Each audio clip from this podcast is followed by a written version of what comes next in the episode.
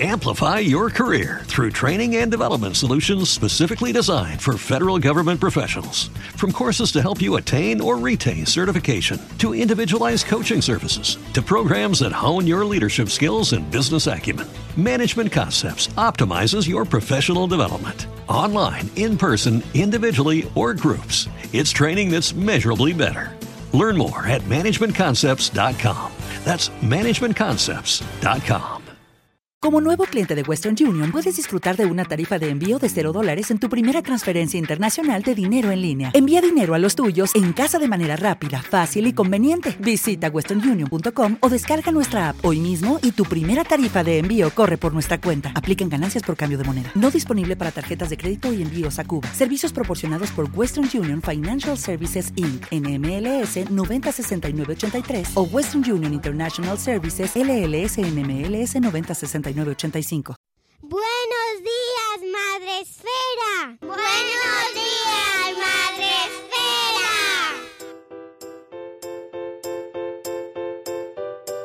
Buenos días, Madre Esfera. Bienvenidos un día más a nuestro podcast, al podcast de la comunidad de creadores de contenido sobre crianza en castellano. Hoy volvemos a daros los buenos días o buenas tardes o buenas noches, según cuando lo escuchéis, que esto os recuerdo que es un podcast. Y eh, damos la bienvenida a una invitada que hace pues, un montón, vamos. nos ha pasado una pandemia, ella ha tenido una niña. Eh, hace mucho tiempo que no hablábamos, Carolai eh, Alvarado de Mami Salva, ¿cómo estás?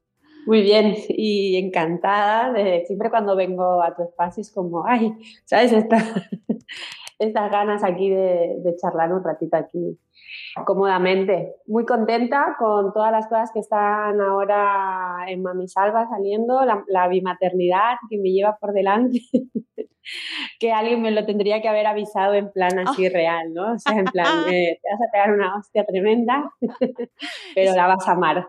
Eso lo decimos siempre, pero hay que experimentarlo uno mismo. Sí, sí, Bueno, estoy en esta época en que el mayor tiene cinco y la pequeña tiene un año y entre que no llego a los dos y, la locura, ¿no? Pero bueno, ya parece como que se va estabilizando esto un poco, ya, eh, ya, ya, me estoy curtiendo a, a, los reclamos este simultáneo, pero muy, muy contenta, la verdad. Estás pasando Mordor, o sea, estás superando el proceso más más intenso, porque luego no quiere decir que las etapas que vienen después, como bien sabrá nuestra audiencia, pues hay de todo, con sus luces y sus sombras, cada etapa tiene su magia, pero es verdad que los primeros años con dos o tres o cuatro o cinco, pues sí.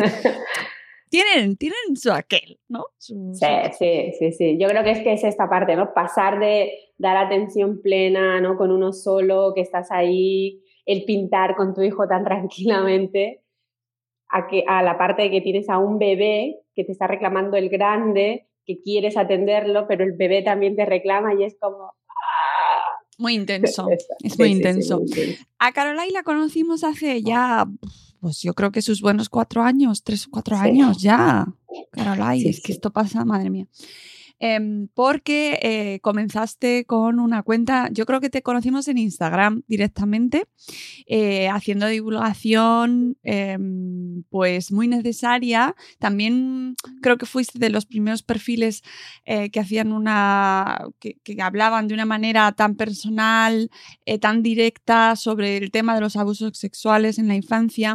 Y, mm, bueno, mm, creo que sí que me gustaría contigo antes de entrar en el tema que nos va a ocupar hoy.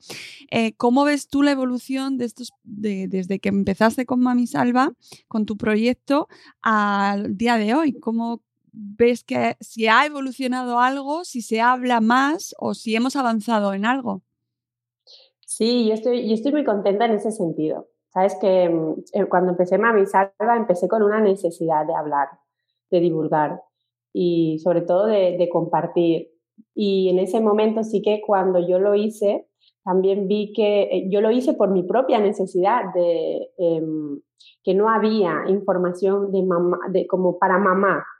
¿sí? Había información para profesionales Y yo recuerdo que cuando, porque yo me formaba eh, en esa época este, también mucho más continuamente que, que, ahora, ahora me formo en otras cosas, em, las formaciones a las que yo iba eh, salía mucho más confundida, mucho más con, miedo, porque no entendía lo que, lo que decía, ¿no? Y era como, como me estresaba más y, y, entonces empecé como a descifrar todas esas cosas y a unirlo, mi experiencia y hablar a las mamás desde ahí, ¿no? De como me salía así, como si fuera, como, también sabes qué pasa, que yo no podía hablar, en esa época yo no podía hablar esto con, con las mamás que conocía, ¿no? Porque te miraban raro. Entonces tenía yo esa necesidad de compartir con alguien. Y entonces empecé a hablar eh, de, esa, de, esa, manera eh, en Instagram. Y sí que es verdad que he notado un cambio total, eh, porque ahora pues hay cosas que, que ya se han normalizado el, el hablar de este tema y, mi, mi, lema es hablarlo desde la calma y desde la naturalidad, sin, sin meter ese, ese miedo y, sobre todo si vas a, vas, a, vas a plantear un tema, dar una solución y, y sobre todo también para mí el tema de la, de la prevención siempre lo hilo a que no son unas herramientas, sino que va más allá, va, pasa por la transformación que la mamá tiene que hacer. Porque para hacer prevención desde la calma y desde la naturalidad, es la mamá la que primero tiene que empoderarse, revisar eh, sus, sombras y, poder hacer. Entonces, ahora sí que veo que se está haciendo esto y, me siento muy contenta de haber hecho también ese, ese camino, de haber podido este, colaborar a que esto sea, sea así. Mm, sí, eh, estoy muy de acuerdo contigo. Yo creo que cada vez se habla más. No sé si te has enterado, me quería comentarlo contigo brevemente. Mm, bueno, pues que se hable en medios de comunicación masivos. Eh, hace unas semanas salió en la tele una eh, una chica famosa en un programa de la televisión em, manifestando que ella de pequeña había sufrido abusos sexuales. Em, ¿Cómo crees que se tratan desde los medios de comunicación estos temas? ¿Te refieres a este programa donde la presentadora dio su punto de vista? Ah, uh, eh, sí, bueno, claro, era, era relacionado, para quien no nos esté siguiendo un poco, era la noticia eh, fue Sofía Cristo, que está en un programa de televisión y ah, eh, creo que no estaba relacionado con ese tema y de repente ella confesó que, que había sufrido abusos sexuales de pequeña, algo que no sabía ni su madre, ni su hermano, nadie de su familia, ni de su entorno más cercano. Y claro, a mí me, me genera muchos pensamientos, este, tanto eso como lo que luego pasó, porque efectivamente eh, como sociedad aún estamos aprendiendo a gestionar esos temas, ¿verdad, Carolai?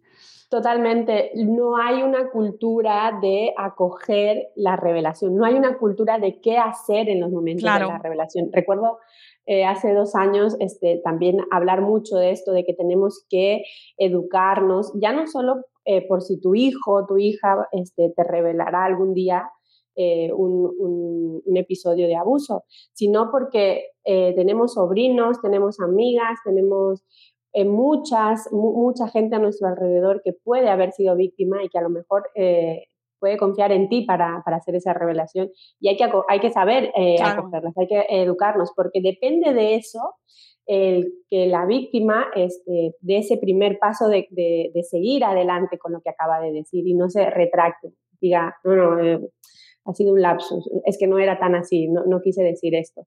Entonces depende mucho de cómo nosotros como sociedad aprendamos esto. Claro, hubo lo que tú comentabas exactamente, eh, una presentadora que, mm, eh, tuvo unos comentarios muy desafortunados porque mm, hablaba de cómo se va a denunciar algo tanto pasados tantos años, ¿no? Me parece que era eh, porque se iba a destrozar la familia, ¿no? Em, bueno, yo creo que al final es reflejo de que no sabemos aceptar este tipo de noticias y que necesitamos hablar sobre ello, precisamente, por esto. Es decir, que nos llevamos todos las manos a la cabeza cuando esta mujer dijo eso, pero que entendamos el contexto. Es decir, es que no sabemos gestionarlo. Tampoco nos... Yo también me llevé las manos a la cabeza cuando vi a la madre diciendo que eh, iba a matar a la persona cuando lo encontrase. Claro, no sabemos gestionarlo. Es que es, em, Por eso me siento muy contenta de que ahora a las nuevas mamás eh, se, le esté dando esta información, porque pasa por un, desaprender totalmente. ¿Qué pasa? Que es, es, es complicado poder eh, entender estas reacciones, pero cuando nos situamos en las estadísticas, en lo que es una realidad en la que más del 85% está dentro del entorno cercano y familiar, nos puede dar una pista de la complejidad que tiene esto. El abusador es eh, alguien querido, alguien a quien tú estimas, admiras, aprecias, y no solo tú, sino también tu entorno, tu, familia, tu madre, tu padre. Cuando tú vas a hablar, no solo tú eh, vas a romper esa relación con esa persona, si es que ya no lo has roto, sino que también tu familia, eh, tu entorno cercano se va a ver en esa situación de qué hacer. Y digo qué hacer porque la mayoría se lo piensa, cosa que no debería ser así. ¿no? Deberíamos tener claro eh, lo que vamos a hacer cuando alguien hace una revelación, que es acompañar a la víctima y, bloquear esta comunicación, bloquear todo con, con, el abusador. Pero las familias se lo piensan. ¿Por qué? Porque está esta relación estrecha que se tiene con esta persona. Entonces, todo se desmorona. Lo decía ayer en un live que hablábamos del trauma. Eh, las víctimas nos vemos este, en, en esta parte, en que toda nuestra estructura familiar se va a desmoronar y nos sentimos responsables y culpables de esto. Porque no es que la familia vaya a, a, romper lazos con esta persona y, te vaya a ropar. No, no, es que si lo hace, eh, muchas veces eh, lo van a hacer de una manera en la que realmente sientes ese peso, esa responsabilidad. Cuando ya las navidades no son las mismas, cuando ya la, familia no se puede reunir por navidades, eh, tú sientes esa responsabilidad, ¿sí? Entonces, eh, es complejo en ese sentido, porque hay que romper esas estructuras con alguien que es completamente cercano es, un proceso que nos va a llevar, estoy convencida, mucho tiempo, pero mm, que creo que el hecho de que, por ejemplo, se hablase sobre ello en un medio de comunicación tan, o sea, en un reality, es que, eh, claro, o sea, inconcebible, pero entiendo que habrá gente que le habrá despertado cosas, entiendo que habrá gente que habrá sentido la necesidad de hablar sobre ello y me parece súper necesario eh, entre todos como sociedad tomárnoslo en serio, más allá del show, más allá del circo mediático, más allá de las audiencias y de lo que puede llegar a generar, que mm, no me interesa en absoluto, pero sí cómo lo gestionamos. Y hoy hablamos contigo sobre eh, algo que, claro, es algo que nos planteamos todas las madres, todos los padres, todas las familias, que es el paso previo. En este caso, por ejemplo, lo que hablábamos antes, la madre no tenía ni idea, ¿no? Muchos de los comentarios que se hacen cuando cuando eh, vemos situaciones, eh, se, conocen situaciones de nuestro entorno o, de conocidos, es ese momento que nos da tanto pánico a las madres y a los padres de cómo no pude haberlo visto. ¿No? ¿Cómo no me mm. enteré? ¿Cómo? Que yo creo que es algo como que nos aterra, nos paraliza eh, ese momento de la prevención y ese momento de darnos cuenta. Y precisamente tú sobre eso haces una labor maravillosa desde tu canal, desde tu plataforma, desde tus directos, todas las colaboraciones que haces. Y el otro día comentabas un tema, un punto, tres puntos que vamos a tratar hoy aquí, que son los mitos, tres mitos eh, sobre el abuso sexual, sobre los, los abusadores, abusadoras sexuales, que pueden mm, ayudar a que en muchas ocasiones mm, no, no, lleguemos a entender o a ver bien este tipo de situaciones, Caroline, ¿no? Sí, totalmente. Em, cuando hablamos de mitos, es que seleccioné tres, pero es que estamos eh, bombardeados de, muchos mitos. Yo mm, antes diría siempre que, que, todo esto, como he dicho al principio, depende mucho de cómo está la mamá. Porque ahora mientras hablaba se me venía a la cabeza eh, varias mujeres a las cuales acompaño que cuando llegaron a mí venían eh, con una información que yo, yo no, yo, acompaño a, adultas, ¿vale? Pero ellas venían porque a sus niños se le había, este, le había, le había ocurrido una situación de abuso y venían para recomendarles a, a un especialista en, en niños. Y, cuando yo les preguntaba si, si ellas en su, en, su, en su, infancia, en su adolescencia, en algún momento de su vida habían sufrido algún episodio eh, de abuso o si sabían algo de, la abuela, de, alguna línea de, abuso, al principio me decían como que no, como que no recordaban. Y, y, bueno, y luego me decían que sí, que sí, que, que efectivamente ellas habían sufrido algún episodio de abuso. Entonces, esta es la parte que quiero dejar sobre la mesa porque es fundamental. Que cuando yo digo que revisemos nuestra infancia, no solamente me refiero a que puedas este, haber sufrido algún tipo de, autoritarismo, de, victimismo por parte de, de mamá, de papá, sino que también es importante que reconozcas, que asumas si has sufrido un episodio este, de abuso, porque el abuso se repite. ¿sí? Entonces es importante que se corte la cadena. Esto es súper importante, porque cuando tú, y esto lo digo con, con amor y con cariño, porque yo también he estado en esa situación, cada uno tiene su momento y su tiempo para, para sacar nuestras heridas, nuestras oscuridades, nuestras sombras, cada uno tiene su tiempo, pero sí, cuando somos madres tenemos responsabilidad, tenemos la responsabilidad de asumir lo que nos ha ocurrido, porque sabemos que eso continúa. Y tiene, y tiene su, su, parte que, que, a lo mejor lo podemos entender así. Si tú no has sabido em, poner claridad en lo que te ha ocurrido a ti, no puedes ver con claridad el posible eh, peligro que le puede estar rondando a tu niño a tu niña. No puedes tener esa conexión con tu niño con tu niña si no tienes una conexión contigo primero. Entonces, para poder hablar de todo esto que es la prevención, los mitos, es importante que primero tengamos conexión con nosotras mismas, em, busquemos ayuda si hemos sufrido abuso, para que luego todas las herramientas que aquí podamos dar y decir las podamos entender con claridad y sobre todo aplicarlas, como siempre digo, desde la calma, desde la naturalidad y no ir con ese miedo con ese pánico de no, a ver, voy a sacar la lista. Uy, no, este tiene, uy, uy, no, no, no, no. Claro. Y, y, eso lo que haces es transmitir a tu niño o a tu niña que eh, de algo que puede estar aquí en tu imaginario. ¿Sí? Entonces nosotros queremos niños, niñas seguros, libres, felices. Caminando por la vida con ese empoderamiento, no con no niños inseguros de que, uy, no, es que ese mamá. Mm". Claro. Claro, que podemos caer, podemos caer en, ese, en, esa actitud, ¿no? De sobreprotección, de, de, generar, de, de, crear niños también miedosos de su, de su entorno, que no es eh, la solución. Exacto. Y, y mira, y voy a poner aquí, hablando de los mitos, uno de los mitos de los que hablábamos era que, mm, a ver cuál de ellos quieres sacar, así vamos como en... Pues mira, tenía eh, primero que es el tema de que sean, que sean desconocidos, ¿no? Que pueda ser cualquiera, que claro, tú sales a la calle y ese o ese de allí o ese de allí, claro. Exacto. Cuando, cuando si fuera así, eh, hay mucho más probabilidades que nuestro niño o nuestra niña nos lo cuente, porque está sufriendo ese impacto de que es alguien desconocido que le está, le, está agrediendo, le está diciendo algo, ¿no? Alguien desconocido, eh, hay que ir a mamá a decírselo. Pero, cuando, pero esto, es un mito totalmente, como he dicho al principio, ¿no? Más del 85% está dentro del entorno. Y no solamente el entorno familiar, sino también el cercano.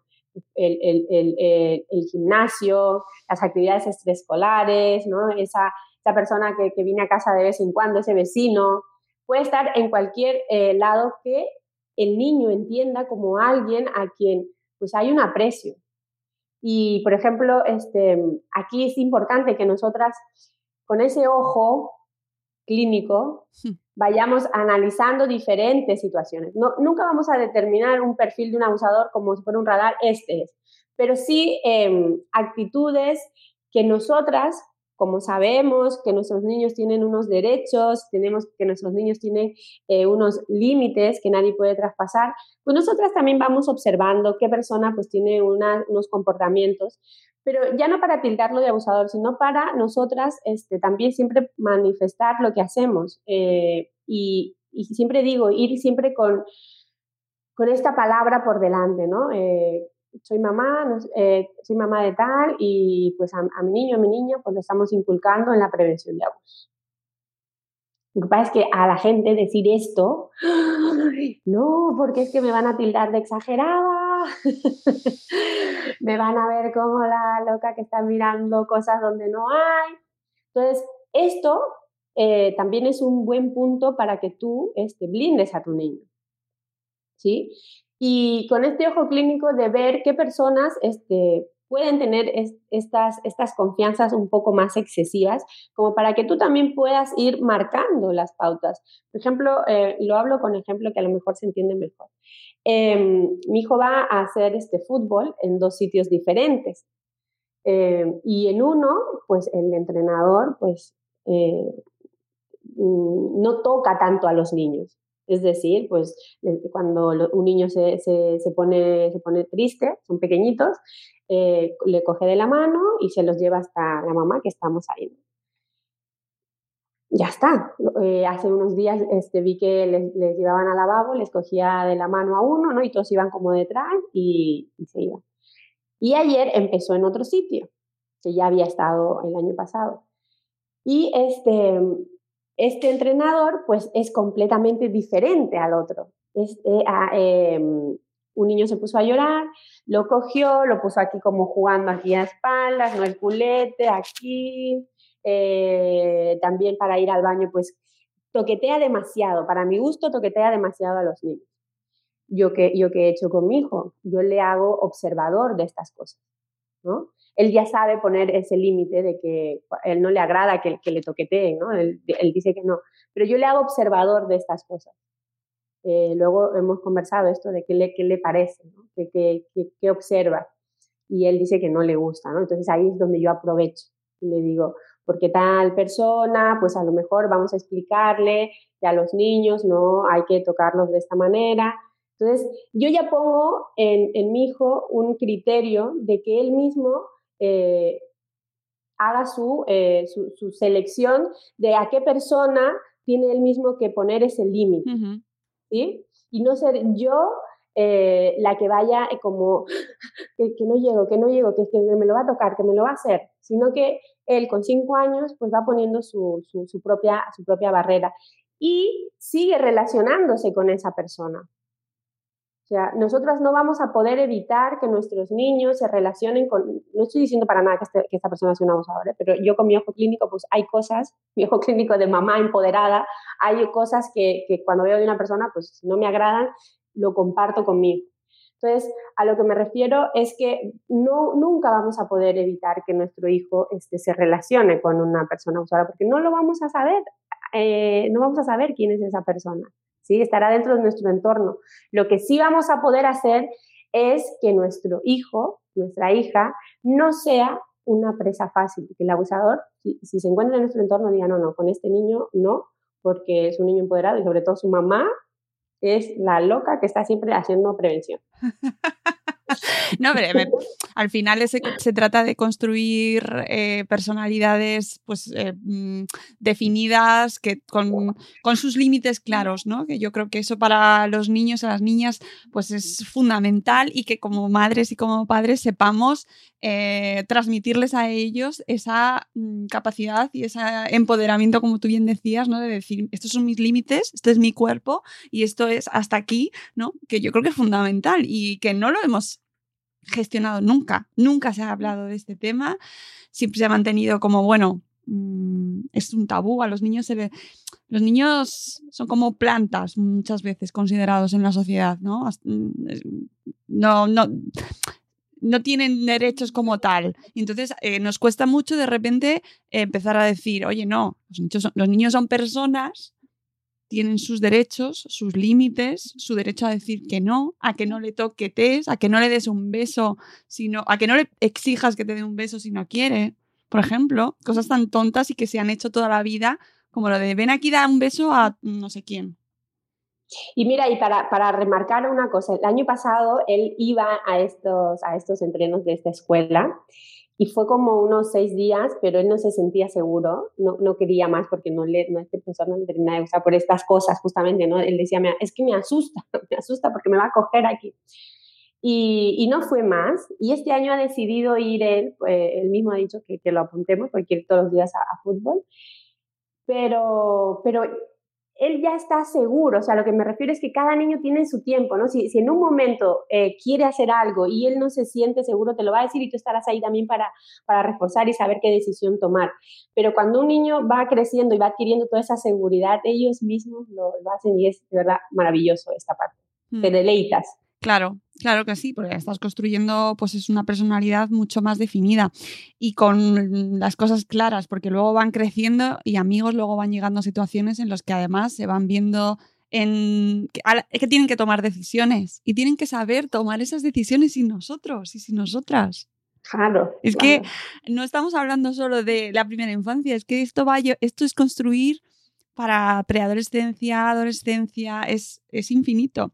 Eh, otro de los mitos, y está muy relacionado con este, es una, una cuestión eh, que también tenemos súper mm, incluida en nuestro cerebro, que es que solo son hombres. O sea, no solo son desconocidos, sino que además solo son hombres. Exacto. Esto es un mito que, que ahonda muchísimo más las secuelas eh, que tienen las, las, las, personas que han sido abusadas por, por mujeres, porque este, esta estigmatización que se, que se siente eh, pues es brutal, porque se cree, se cree, ¿no? Se, se, se piensa, se, siempre se habla de, de hombres y, y, y, el grupo que ha sido abusado por, por mujeres no existe, no se habla de, de, estas, de estas, personas.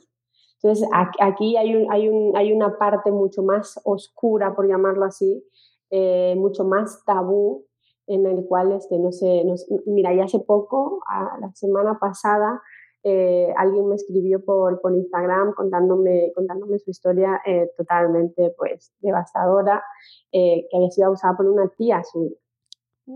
Entonces, eh, esto, es una, esto es una realidad y, lo que pasa es que no se habla, no, no, no, se, no, no, no, no damos pie a, a, a, esto y confunde porque imagínate cuando es un, un hombre el que abusa, lo relacionamos ¿no? con que es un abuso, pero cuando hay un abuso de una mujer, se confunde y se pone todo muy turbulento porque se pone en tela de juicio si realmente ha sido un abuso o no.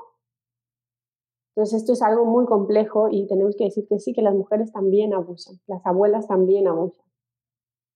Y dentro de unos días estoy este, hablando con una persona para, para que pueda este, contar en mi comunidad su testimonio de, de cuando fue abusado por su, su abuela desde, este, este pequeño. Eh, es un tema muy complejo esa historia pero para que se pueda observar este, esta complejidad de, cómo se dan estos abusos. ¿no? En, este caso, pues la, mamá también estaba muy eh, involucrada en el consentimiento de estos abusos, pero se da, se da, se da, se da. Entonces tenemos que ser, este, cuando hablamos con nuestros hijos sobre prevención, siempre digo, nunca digan, nadie te puede tocar, Nadie te puede decir esto, nadie te tiene que, no sé qué. Mencionen, yo a mi hijo siempre le digo, es que ni la abuela, ni la abuela tal te tiene que, mostrar, ni, ni la tía tal, ni el tío, o sea, pongo nombres, pongo nombres, a ellos les tiene que quedar claro su entorno, su, su, su, su pequeño entorno,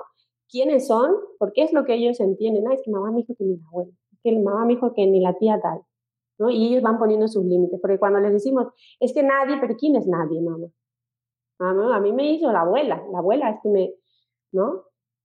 Pongamos nombres y, y, asumamos de que, de que esto es, es, una realidad, es muy duro, pero es una realidad. Es muy duro, no Quiere, y como les digo, no quiere decir que una mujer abuse de un hombre, porque como les digo, hace dos semanas eh, hubo un caso que, que, me llegó de una mujer abusada por otra mujer. Sé, sé que es un tema durísimo, pero eh, súper necesario. Esto lo hemos tratado en otras ocasiones y genera mucho malestar, eh, genera mucha incomprensión en muchas ocasiones porque no se entiende. ¿No? Bueno, genera. hay mucha gente que se pone a la defensiva porque considera que este tema, hablar de esto, hablar así, eh, lo que conlleva es a culpabilizar a la gente, ¿no? O a buscar fantasmas o a buscar eh, cosas donde no las hay, pero creo que es muy necesario hablarlo porque los casos se siguen dando, los casos siguen saliendo y la realidad es que eh, la prevención eh, es, imprescindible, es imprescindible. Mira, a mí en, estos años de, Mami Salva ha habido gente que me ha dicho de todo en este sentido, ¿no? Gente que está de ese lado. Y yo siempre em, pienso y digo, bueno, yo es que estoy súper tranquila con mi niño y con mi, bueno, ahora con mi niña, ¿no? Entonces, este, por ese lado, eh, sé que no veo fantasmas, yo hablo desde la realidad, yo la conozco no solamente de haberla estudiado y haberme profesionalizado en este, en este ámbito, sino que yo lo viví, lo conocí con cinco años, lo conocí en la adolescencia y en la edad adulta también. Y durante el camino, pues fui, llevé una vida de, de abuso y maltrato psicológico. Entonces, sé de lo que hablo, eh, sé eh, dónde se encuentran y, cómo, cómo, lo hacen y, desde esa sabiduría que, que, me, que, me, ha dejado toda esta, esta experiencia, hago, hago prevención y, ayudo a que otra mamá pues también este, pueda, pueda, pueda saber esto, que no, esta, es una sabiduría que, que si tú yo o las que nos están escuchando lo, lo han vivido. Digo sabiduría porque no debemos dejar que eso defina nuestra vida por completo, sino que hay que rescatar lo, que malamente hemos aprendido, rescatar y darle otro sentido y otro valor para poder ofrecérselo a otra madre que, también ponga en práctica esto. No, a mí me parece fundamental y hablamos, hemos hablado, hablamos ahora y seguiremos hablándolo porque sigue haciendo falta y creo que no nos hace falta mirar muy lejos. Eh, en todas partes tenemos ejemplos y siguen generándose, pues hay documentales, tenéis un montón de plataformas documentales sobre casos, eh, bueno, en Estados Unidos mm, con el entrenador eh, del equipo nacional de gimnasia, ha sido también muy famoso. Hay casos en diferentes entornos y la, cuestión no es buscar, eh, ah, pues mira, este o esta otra, o no. No, es centrarnos en nuestros hijos, en centrarnos en, nuestra propia experiencia y en nosotros mismas y que, eh, eh, como que tú decías al principio, ¿no? Repasarnos, ver lo que tenemos nosotras mismas también, ¿no? Y analizarlo y ver qué tipo de informaciones estamos dando a nuestros hijos y a nuestras hijas sobre ellos mismos, sobre sus cuerpos sobre su manera de relacionarse con el mundo, independientemente de los demás. Mira, y, para puntualizar esta parte que tú dices, esto sucedió ayer mismo, que estoy fresquita de ayer. Em, una, una, mamá que tenía su niño en su entreno, tenía otro más pequeño, este fuera, eh, de tres años. Y, bueno, el niño pues corriendo, ¿no? Para aquí, para allá, se, se hizo una herida en, la, en, la, rodilla, ¿no? Y el niño pues lloraba a, a mares. Y, entonces, este, bueno, nos, nos conocemos y, me acerqué, ¿no? Con, con, esta barrita mágica, le digo, eh, tengo uno, ¿quieres? Entonces le escuché, ¿no? Que la, la mamá le, decía al niño, dice, no, pero es que no ha sido nada de nada, dice, este que, que llora y que se piensa que, que ya no sé qué, ¿sabes?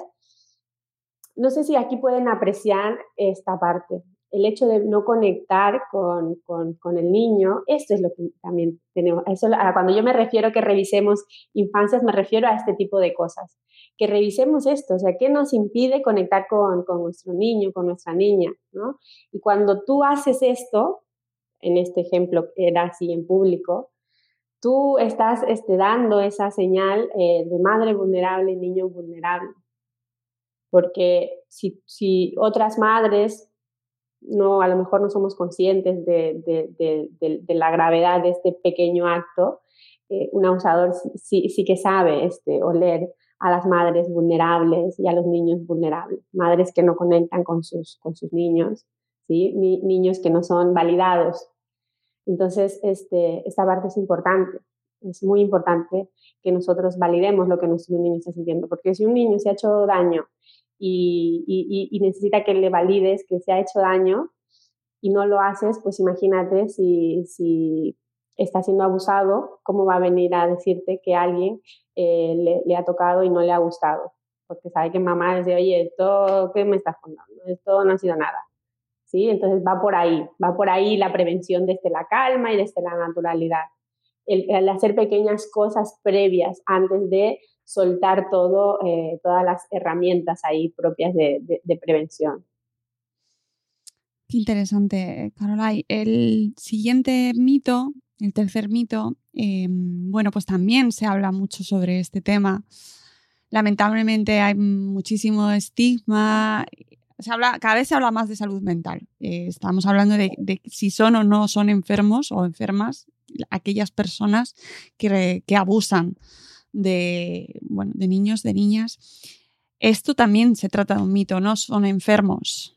No son enfermos, para nada, para nada, para nada. Y el pensarnos que esto es una realidad hace que los pongamos más vulnerables, porque el abusador está este, dentro de nuestra sociedad desarrollando un papel activo en la sociedad Eh, es, una persona que cumple su, rol y sobre todo son personas con esa característica de, caer especialmente bien.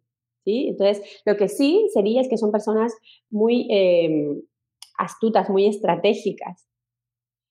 Lo que sí sería es que son personas que, que han sufrido también una infancia dolorosa. ¿sí? Entonces, no podemos eh, no podemos poner en el mismo nivel que haber sufrido una infancia dolorosa sea como un trastorno mental. Sí, pero sí que tenemos que saber esto, de que las personas, eh, el, abusador, por eso siempre digo yo cuando hablo de prevención, yo hablo de una prevención bidireccional. Yo hago prevención para evitar que mi niño, mi niña sea víctima, pero también para evitar que mi niño sea un agresor, una agresora, al igual que mi niña, ¿sí? Porque los agresores salen de una crianza salen de un entorno, de, una mamá, de, una papá, de un papá que, a lo mejor no estuvo, ¿sí? maltrató, pegó, abusó, agredió. Entonces, e, e, ese abusador se ha, hecho, eso sí que tenemos que tener en cuenta. Pero que, eh, sufre un trastorno mental, no. Puede haber eh, el, que, el, que, el que lo sea, sí, pero que no es una característica eh, propia del agresor como tal. Claro, que en muchas ocasiones se, se culpabiliza los trastornos mentales, ¿no? Como se, se, justifica y la culpa de todo la tienen los trastornos mentales. Bueno, no. No, no, no, no, no, no. Y, y, ser muy, muy conscientes de, de, de, este mito, porque mm, confiamos de que lo, lo, lo, vamos a dejarlo con esta persona que se parece, su, que es muy lista, que, es, que, es, que va de saco y corbata o de traje y corbata, como se dice, ¿no? Con esta persona que es muy intelectual, es que esta persona ha ido a la universidad y e, esta persona es así, ¿sabes? Creemos que, que todo esto es como súper seguro, ¿no? Pero esta persona que está un poco desaliñada, que está así, pues no, a lo mejor este es un, un agresor.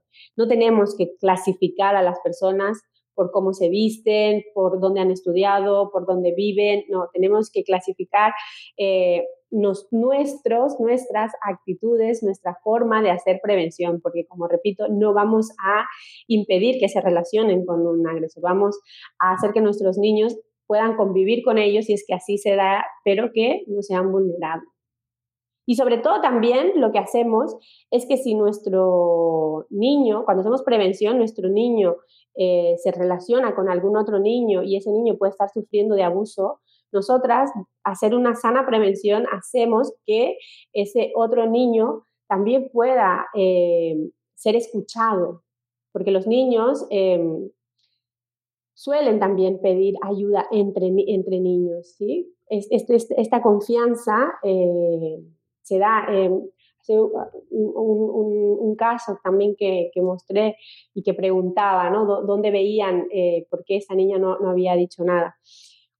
Me, contaban en, una sesión, em, la, persona que me contaba la, historia, que se sentía muy culpable porque eh, estaba recordando que una de sus mejores amigas con 11 años este, empezaba a tener, este, se preocupaba por porque si ya le había venido la regla y porque estaba manteniendo este, relaciones con una persona este, adulta, ¿no?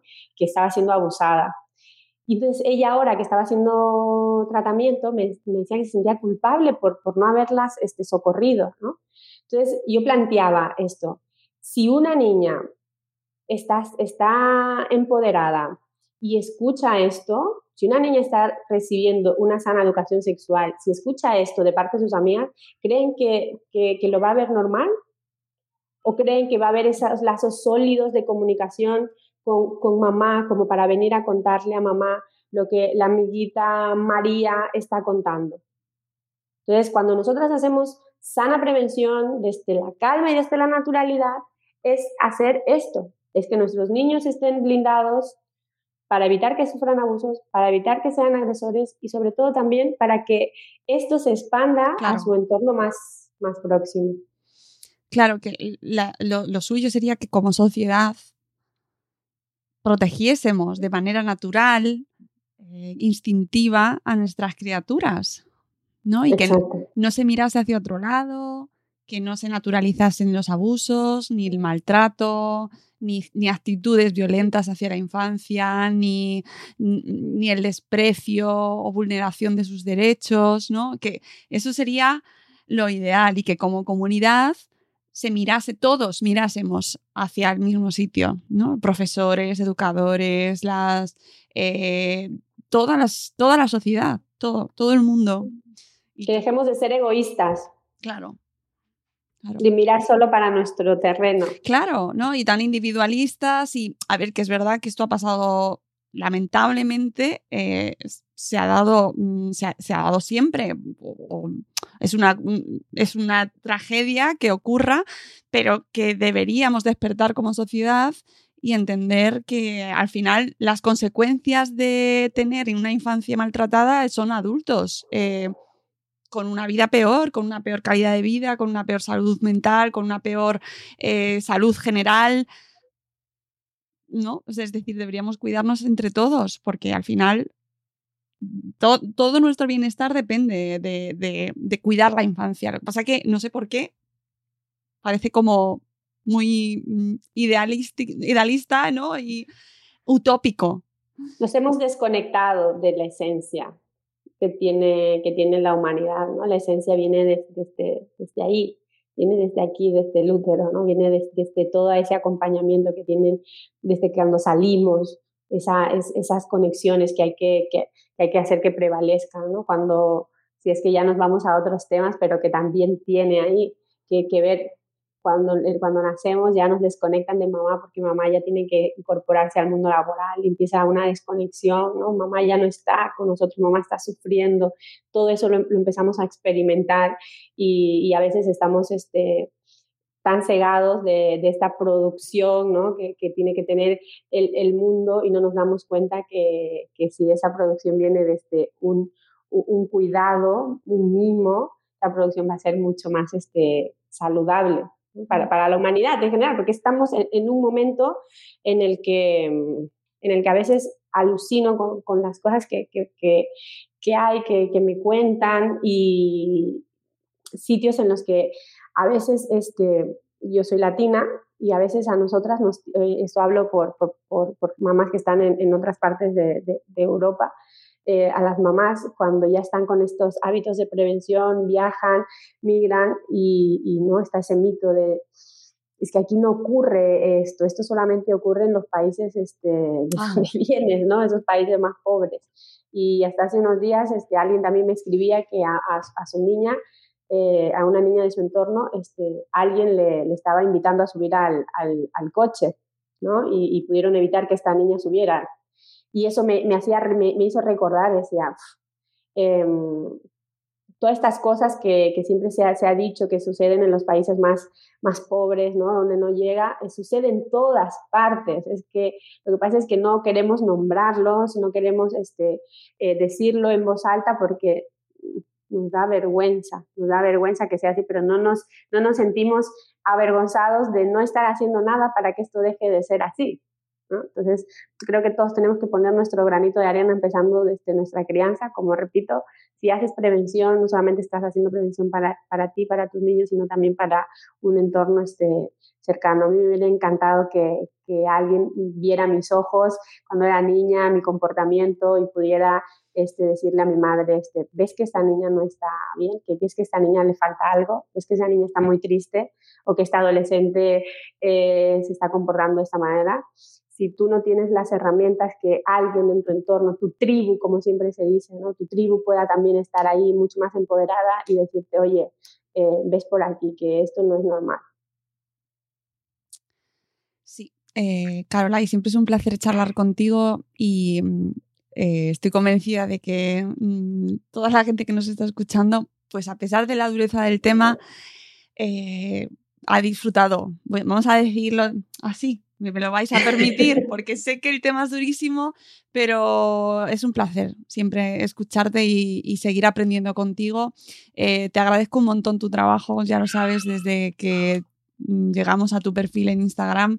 Eh, me parece valiosísimo todo tu trabajo. Invito a toda nuestra audiencia a que te siga. Si no la conocíais ya, pues en su web, en Mami Salva, en su canal de Instagram, sobre todo tienes una, o sea, esta semana estás toda la semana haciendo directos. Sí. No paras. Bueno, y, si me permites invitarle a la gente, que, a las mamás, que puedan este, asistir a la masterclass que estoy haciendo el 28 de septiembre, donde les voy a dar estas tres claves de comunicación para, para evitar que sus hijos este, sufran abusos. Y voy a estar hablando un poco más en profundidad de esto que hemos dicho, ¿no? Este proceso de, de transformación, las, los lazos sólidos de comunicación y, estas este, herramientas. Será el día 28 y pueden ir ahí a mi perfil a, registrarse. Pues en su perfil de Instagram lo, encontraréis, súper interesante, súper necesario. Así que muchas gracias, Carolai. Y hablaremos seguro en otra ocasión porque, encantada. porque nos hace mucha falta y, tenemos que seguir aprendiendo, amigos, amigas. Eh, y esto, por favor, que compartidlo, eh, habladlo con vuestro entorno. Necesitamos aprender como sociedad a cuidar de nuestras criaturas, de nuestra infancia, que es lo más importante que tenemos. Lo más importante que tenemos son nuestros pequeños, nuestras pequeñas y protegerlos de la mejor manera posible, desde la calma, desde la naturalidad, como dice Carolai, sin, em, sin ver eh, bueno, peligro en todas partes, que no se trata de eso, y ni de terminar este programa con una crisis de ansiedad. No quiero. Pero sí trabajando, eh, pues eso, desde el principio, desde que son muy pequeñitos, poco a poco hay un montón de recursos, un montón de herramientas y poco a poco ya veréis cómo lo iréis notando y se iréis encontrando con criaturas, pues con mayor conciencia de su propio cuerpo, de sus límites, de, su, de sus derechos que Totalmente. son sus derechos. Así que seguiremos trabajando con Carolai también desde aquí. Muchísimas gracias a todos por escucharnos. Gracias, Carolai, y ánimo con lo que te queda también. gracias, Mónica, por invitarme y gracias a todos por escucharnos. Y nosotros nos volveremos a escuchar en un nuevo episodio de Buenos Días, Madre Espera. Hasta luego, Mariano. Adiós.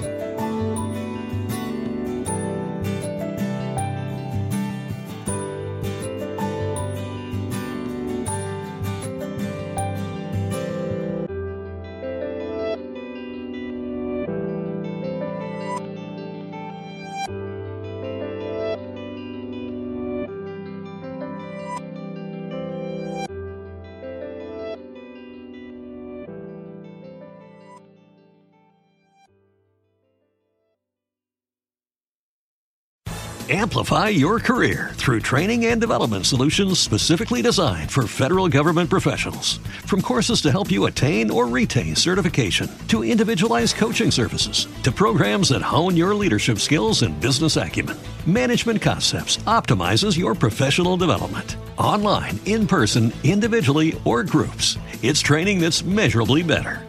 Learn more at managementconcepts.com. That's managementconcepts.com. Hello, it is Ryan, and I was on a flight the other day playing one of my favorite social spin slot games on chumbacasino.com. I looked over the person sitting next to me, and you know what they were doing? They were also playing Chumba Casino. Coincidence? I think not. Everybody's loving having fun with it. Chumba Casino is home to hundreds of casino style games that you can play for free anytime, anywhere, even at 30,000 feet. So sign up now at chumbacasino.com to claim your free welcome bonus. That's chumbacasino.com and live the Chumba life. No purchase necessary. DTW, void, prohibited by law. See terms and conditions 18 plus.